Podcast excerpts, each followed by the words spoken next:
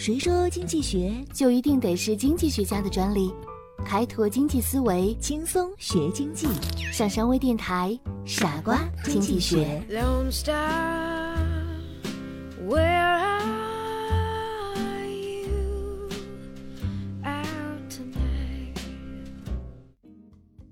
欢迎收听今天的傻瓜经济学，我是上山，你们还好吗？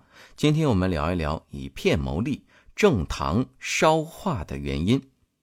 话说明朝正德年间，福州府城内有个叫正堂的秀才，开了一家字画店，生意呢十分的兴隆。有一天，一位叫龚志远的人拿来一幅传世之作《韩熙载夜宴图》来押当，正堂当场付银两八千两，龚志远答应到期愿意还一万五千两。一晃就到了取当的最后期限，却不见龚志远来赎画。郑堂感觉有些不大对劲儿，取出原画一看，竟是一幅赝品。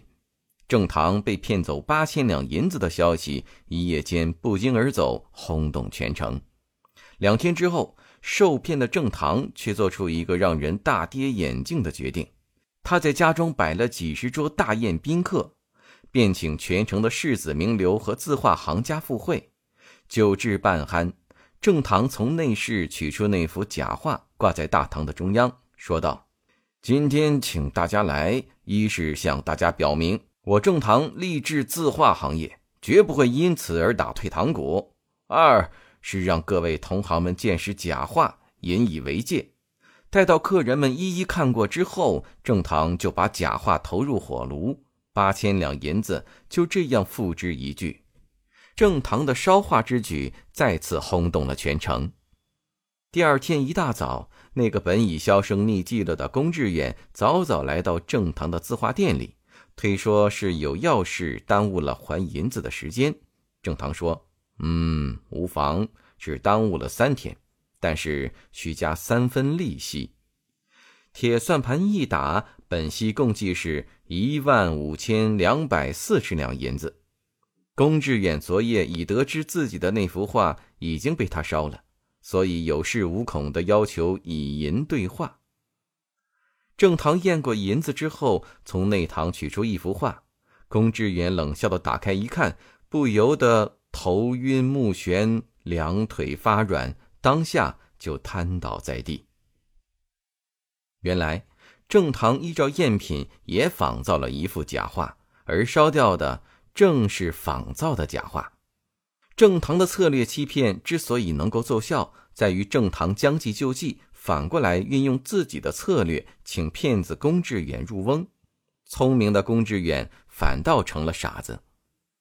这里的关键在于，为了赢对方而自愿增加自己的行动步骤。甚至付出暂时的代价以诱敌深入。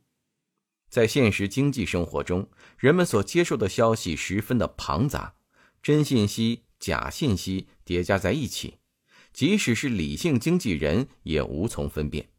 在博弈过程中，关于博弈的参与者所发出的信息往往并不真实。比如说，市场中的买方因为怕自己得不到商品的真实信息而吃亏。面对纷繁的信息来源，买方必须运用自己的信息甄别能力来做决策。比如，你要买一件价格比较贵的羽绒服时，就需要鉴别真假。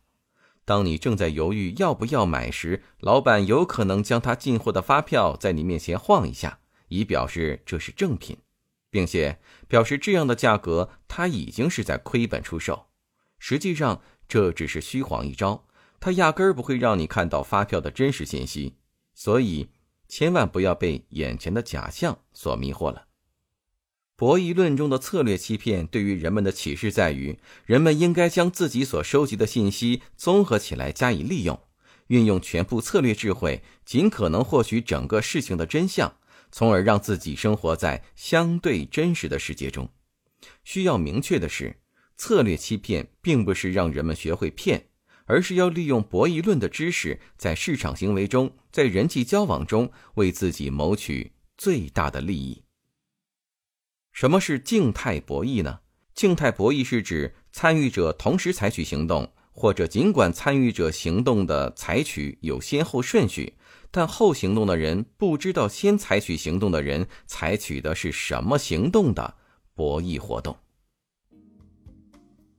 以上就是今天的全部内容，感谢您的收听，我们下期节目再见。